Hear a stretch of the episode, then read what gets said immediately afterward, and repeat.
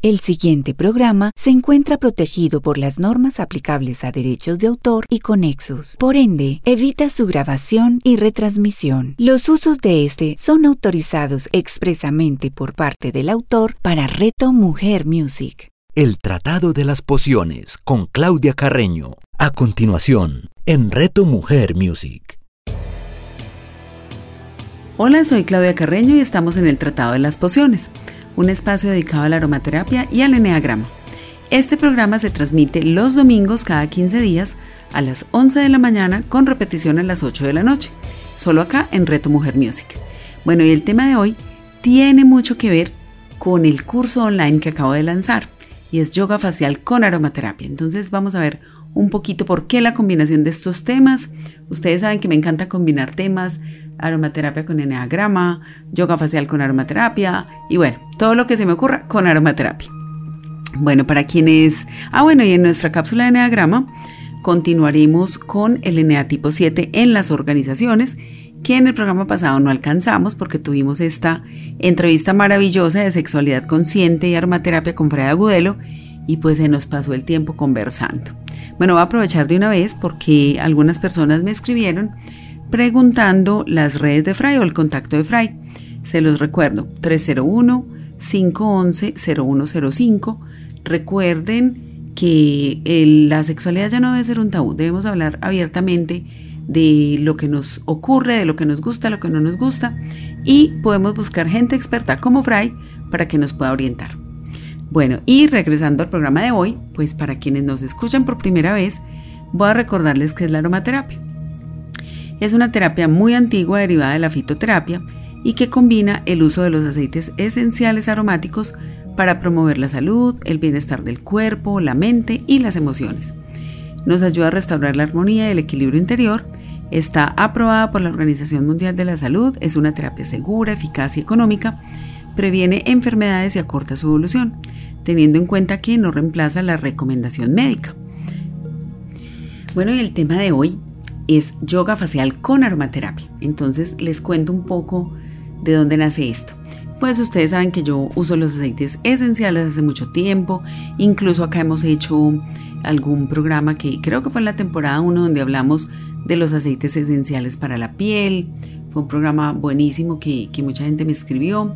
Y bueno, en, en el diciembre del año pasado empezó a llegarle, ustedes saben que uno mientras va mirando temas en Instagram, le empieza a aparecer publicidad de los temas que uno busca.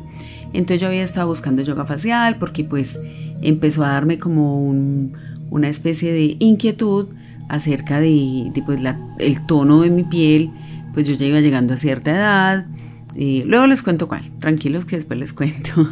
iba llegando a cierta edad, entonces yo pensaba, bueno, ¿será que ya voy a tener que irme a hacer Botox? Porque además pues en esa misma semana me había encontrado con unas amigas y una de ellas pues ya estaba, había tenido su cirugía de Botox y bueno, y yo decía, ¿será que yo voy a llegar a, a que también tenga que usar Botox?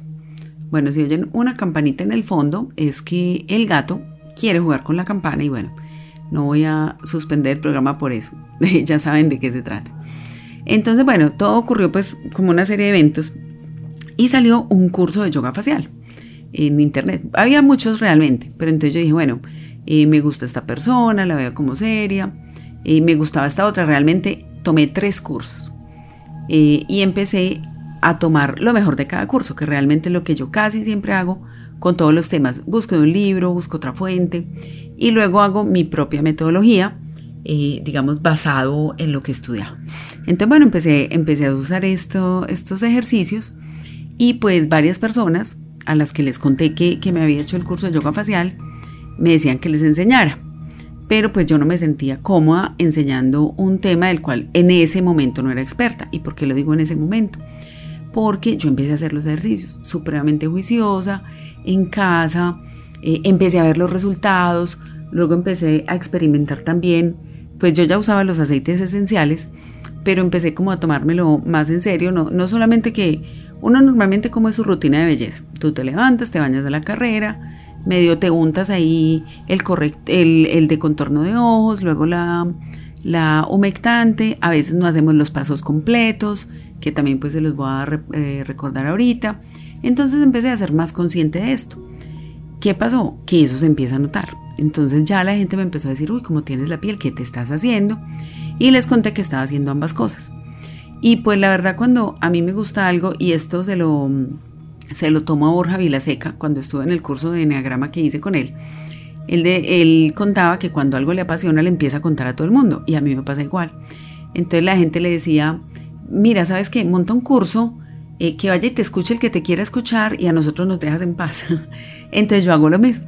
Entonces diseñé un curso donde hablaba de los aceites esenciales, de cuáles eran para cada tipo de piel, digamos en una forma más profunda, eh, analizando ya, ya cuáles son los pasos para utilizar los productos, bueno, un tema incluso de cosmética facial que yo antes no había estado muy interesada, pero es un tema apasionante, les cuento que es un tema apasionante, documentándome con gente experta y bueno, logré eh, tomar un gran conocimiento ahí y yo venía haciendo mis ejercicios de yoga facial, hacía algunos días hacía unos, otros días otros, luego me inventé otros y de ahí surgió el primer curso de yoga facial con aromaterapia que lo hicimos en enero. Hubo dos grupos, todas las chicas a las cuales les agradezco un montón me hicieron su retroalimentación porque pues yo decía, bueno, este curso realmente fue porque me, me pidieron que les enseñara, pero podría ser un programa de mi esencia vital, pues un, un curso que quedara fijo. Y bueno, digamos que la cosa quedó ahí, ya regresó de nuevo que la pandemia bajó un poco, entonces pudimos volver a salir, a retomar, entre comillas, lo que hacíamos antes de pandemia y esto quedó un poquito ahí en el olvido. En el olvido no, yo seguía haciendo mis ejercicios, pero el tema de hacer el curso. Incluso pues Isabel Cristina Arenas, que le mandé un saludo, ella estuvo un poco en este proceso, porque había gente pidiéndome el curso y yo decía, ay, pero ¿será que yo sí quiero repetir ese curso? Realmente cuando yo enseño algo es para aprendérmelo bien yo, entonces yo hice ese curso en enero porque cuando yo enseño es cuando más aprendo, pero ¿será que yo sí quiero seguir con esto? Y seguía la gente pidiéndomelo, y seguía pidiéndomelo, y la verdad hay que escuchar al universo. Entonces, listo, dije, bueno, voy a sacarlo de nuevo, voy a tomar la retroalimentación que me hizo la gente del curso, me gusta siempre al final de cada curso preguntarle a la gente qué fue lo que más le gustó, qué no le gustó, qué quitarían, qué mejorarían, y pues todas me hicieron unas observaciones fantásticas las organicé y empecé pues a, promocionar de nuevo el curso. En ese momento apareció el tema de los cursos online y yo dije, listo, entonces ya que lo voy a hacer, voy a hacerlo de una vez online. O sea, lo puedo dictar presencial, pero que de una vez me quede online para que sea más fácil para mí volver a replicar el curso. Y en ese momento pues apareció también Ángela Quintero, a través de Isabel, ella que estuvo pues en este proceso conmigo, casi en paralelo, Ángela Quintero me asesoró mucho en cómo hacer ese tema de los cursos online. Incluso ella seguramente va a ser invitada acá porque es un tema de emprendimiento muy interesante y pues mi esencia vital, eh, aromaterapia, yoga facial y todo lo que podemos hacer con Enneagrama también puede ser un emprendimiento para ti en algún momento. Te seguro Ángela la vamos a tener también acá para que nos cuente ese proceso. Y bueno, ya para no hacer muy larga la historia, pues monté el curso, online, salió al aire hace 15 días, hoy es primero de julio, hoy que estoy grabando el programa, eh, pero se va a transmitir el domingo, salió el 15 de junio y pues ya tengo más de 100 ventas, o sea, ahorita eh, a las 9 de la noche sonó la campana de la venta número 100, me dio mucha emoción y bueno, precisamente por eso quiero traerlo acá, porque es un tema que nos interesa tanto a hombres como mujeres y, quiero que lo retomemos, quiero que lo retomemos, aunque ya habíamos hablado un poco de eso. Bueno, entonces, primero hablemos un poco de yoga facial. Así como nosotros entrenamos nuestro cuerpo para que esté tonificado, para que libere toxinas, eh, por ejemplo, hay mucha gente que va al gimnasio y es supremamente juiciosa, otros lo hacemos en casa, otros salen a trotar, bueno, o sea, el ejercicio que a ti te guste, estás moviendo tu musculatura, estás liberando estrés, estás drenando toxinas y resulta que lo mismo podemos hacer con los músculos de nuestro rostro. Fuera de eso, nuestro rostro sufre bastante porque cada día nos enfrentamos a carreras, eh, los que tienen niños, entonces voy corriendo, fruncimos el ceño, y todos estos síntomas del estrés en una de las primeras partes donde se reflejan en nuestra cara.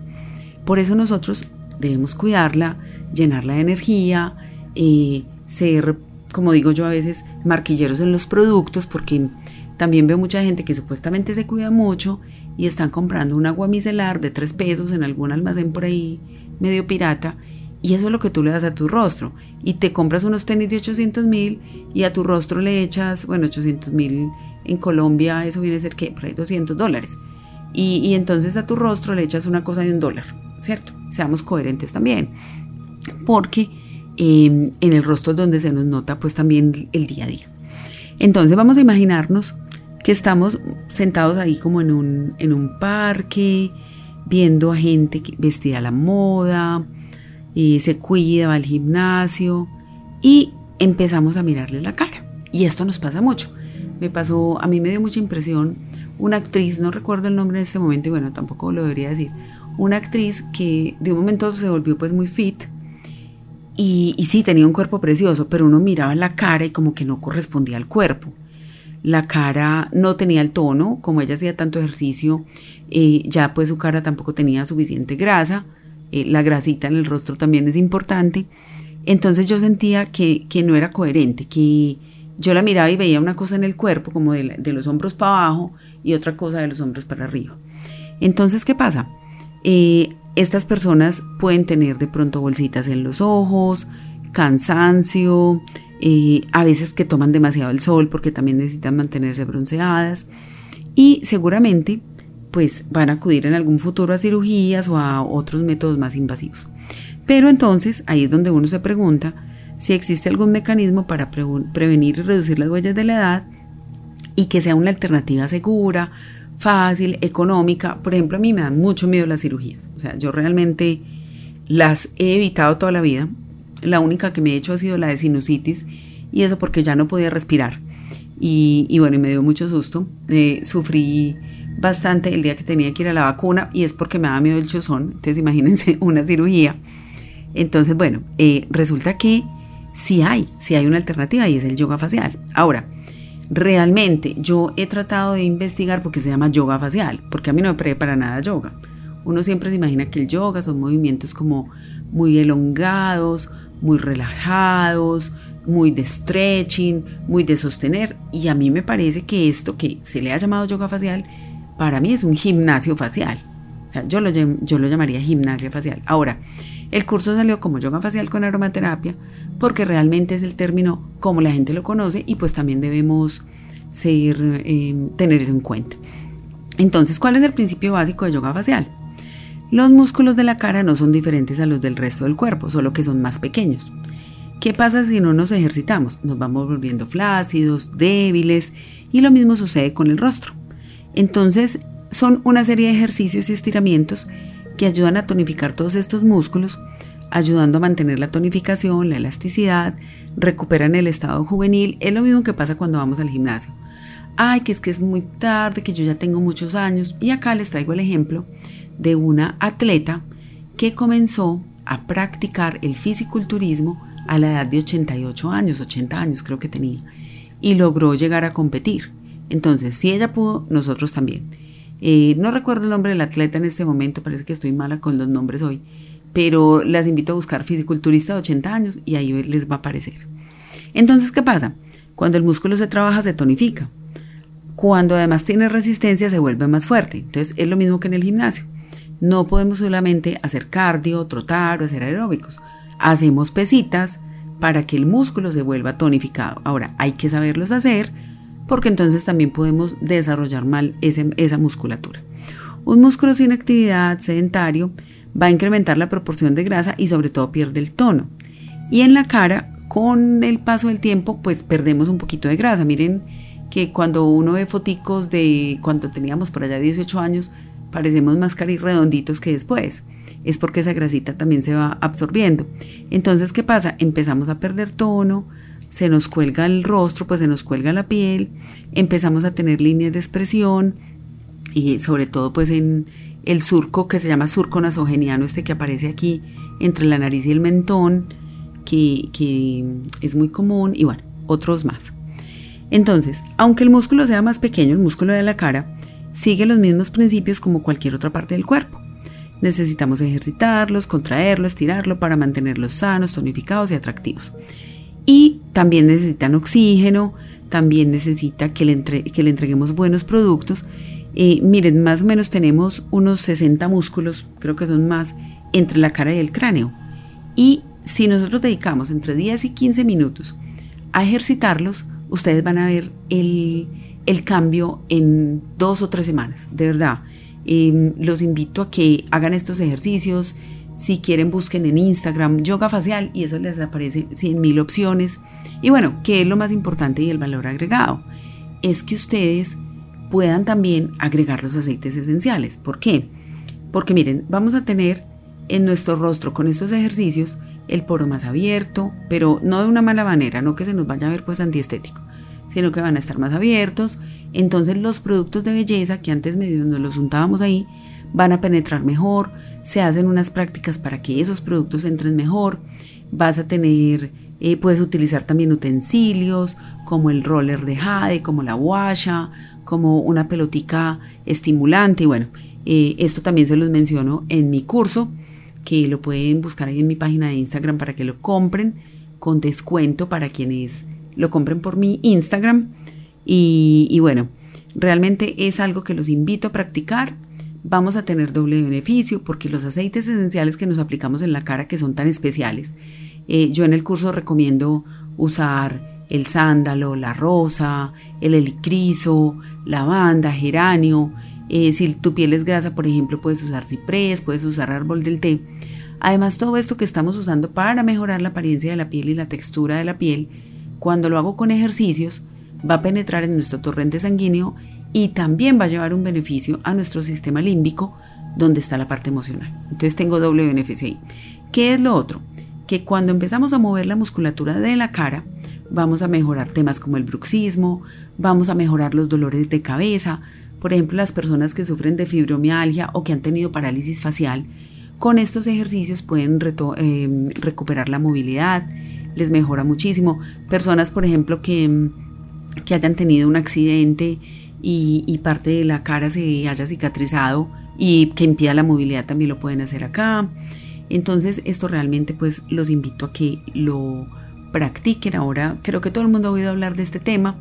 Em, y bueno, también los invito si quieren a comprar mi curso. Realmente está supremamente económico y muy asequible. Lo pueden hacer desde la comodidad de sus casas, en el celular, en la tablet, en el computador. Trae unas rutinas de ejercicios para cada, para cada día de la semana. Les explico súper bien ahí cuáles aceites esenciales utilizar de acuerdo con tu tipo de piel.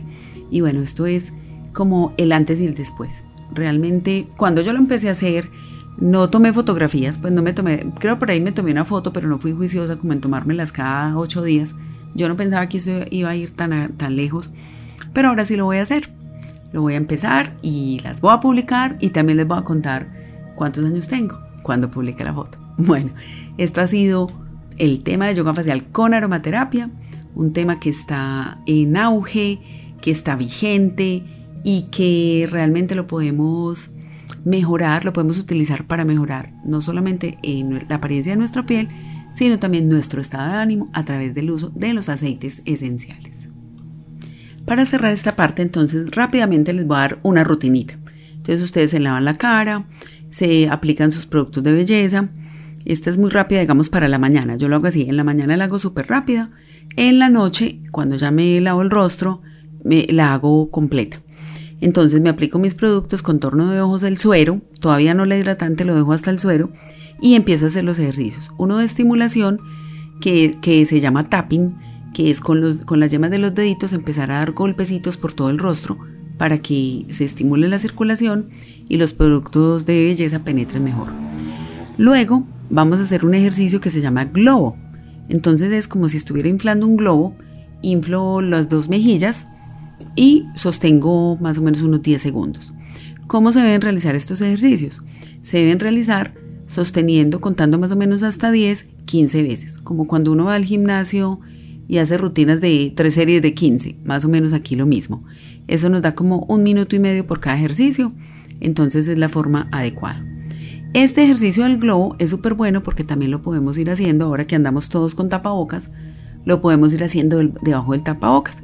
Este sirve para quitar ese surco nasogeniano que en muchas personas es muy marcado. Bueno, otro ejercicio súper bueno es sacar la lengua. Entonces saco la lengua, la apoyo detrás de los dientes inferiores formando como una especie de arco, empujo hacia afuera y sostengo 10 segundos. Todo esto lo repito varias veces, más o menos un minuto. Ese es otro ejercicio. Otro que nos ayuda a tonificar el cuello es dar besos exagerados. Entonces empiezo a dar besos forzados hacia el cielo y eso estira mucho nuestro cuello. Y por último, hacemos uno que se llama mirar al cielo para estirar los párpados.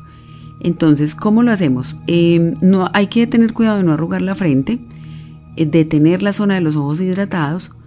Hidratadas formamos una O con la boca, tirando hacia abajo, lo hacemos con las manos, tiramos las mejillas hacia abajo, hacemos la O con cuidado de no arrugar la frente y nos concentramos en el músculo del párpado inferior y vamos cerrando solo ese párpado al principio, despacio, con mucha concentración, vamos viendo la resistencia y el trabajo del músculo de ese párpado.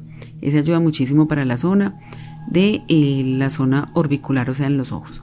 Bueno, esto es algo así muy, muy rápido, pero realmente ya pueden consultar el curso de yoga facial con aromaterapia para más detalles. Bueno, en nuestra cápsula de Enneagrama continuamos con la serie de los eneatipos y las nueve formas de trabajar. Vamos esta semana con el 7. ¿Cómo es el 7 en las organizaciones? Se le llama el visionario, también el imaginador, el planificador, el optimista. Su manera de ver el mundo es explorar nuevos mundos extraños, llegar valerosamente donde no había nadie, el mundo está lleno de posibilidades, de conceptos, de experiencias emocionantes, mi misión consiste en explorarlos y bueno, acá me identifico porque creo que todos ustedes saben también que convivo con un 7 y estamos viendo ahora en Amazon Prime una serie que se llama Los 10 sitios más y recónditos. Entonces yo veo los sitios, somos viendo la serie y yo digo, uy, yo pienso, no, yo allá no iría, qué pereza. Uno dice allá ese monte y el, uy, me encantaría ir allá. Y entonces esto tiene mucho que ver con, esta, con este tema de explorar el mundo. ¿Cuál es el lado bueno de los siete? Innovadores, o sea, realmente un equipo de innovación necesita tener muchos siete allí. Acá le mando también un saludo a Toyo Sasa, que en conjunto con Juan han hecho unos trabajos increíbles a nivel de innovación. O sea, necesitamos un 7 ahí, muy probablemente también un 4 para dar una mirada. Ahora, todo lo que ellos se ideen, ya luego necesitamos un 1, un 1 que, que gerencie el proyecto, un 5 que, que realmente sea objetivo y mire qué se puede y qué no, pero los de las ideas son los 7. Entonces su lado bueno es que son innovadores, optimistas, entusiastas, divertidos, ingeniosos, inspiradores, planificadores de gran visión, encantadores, impulsivos. Eh, este tema del visionario es muy importante. Ellos son capaces de ver lo que uno no ve. Y les cuento que a mí me pasa todo el tiempo. Entonces yo llego con un proyecto, pues nosotros somos un equipo de trabajo acá, acá en, nuestras, en nuestros emprendimientos. Y llego, mije, ve, ¿qué te parece? Quiero hacer esto. Y yo estoy pensando así de manera muy local y de pronto este hombre me saca a mí las posibilidades de que esto se multiplique, triplique y llegue a la estratosfera y me voy estresando. Entonces a veces un 7 debe tener cuidado con eso porque la gente llega con una visión limitada y enfrentarse ante esa gran expansión nos puede asustar. Entonces hay que irlo llevando paso a paso. ¿Qué es lo malo de los 7 en las organizaciones? Pueden a veces ser irresponsables, poco profundos, promiscuos intelectualmente. Esto es que entonces empieza un tema, pico allí, pico otro Em, con poca capacidad de atención, poca constancia y muy estimulados. Entonces, también me ha sucedido en las organizaciones en que trabajé algunas personas que son demasiado eufóricas, que uno queda agotado de solo verlas. Incluso había un compañero que yo le decía, no, no, no puede ser que vos estés como tan feliz hasta ahora, como a las 6 de la mañana con ese ánimo, uno apenas llegando del pico y placa. era, era agotador, era agotador verlo. Su modo de liderar son animadores de ideas, su gestión es a base de hacer malabarismos, de hablar con todo el mundo, de contar cuentos, de establecer contactos. Su credo es vamos a arriesgarnos, apela a lo lúdico, el impacto, la aventura, la novedad, el idealismo. No apela al deber, la estabilidad, el modo en que se hacen aquí las cosas, las normas del sector, la prudencia. Por ejemplo, a un 7 le conviene muchísimo tener, necesita estar muy bien rodeado porque si no puede llevar la empresa a un caos bastante grande o estar muy bien centrado en. Siempre hemos dicho que el 7, cuando toma el orden de su brazo 1, la saca del estadio, y conozco varios siete de esa manera, Luis Gabriel Cervantes, mi maestro de Enneagrama es uno de ellos, Juan Álvarez, cuando toma la disciplina, pues también la saca del estadio, ahora, ahora realmente ha logrado sacar grandes proyectos a flote a través de esa disciplina. Su modo de hablar y de comunicarse es un bombardeo de ideas, hallazgo casual de ideas, hipótesis, cuentos fantásticos. ¿Cómo te hace sentir? Divertido, deslumbrado, inspirado, a veces lento o agotado.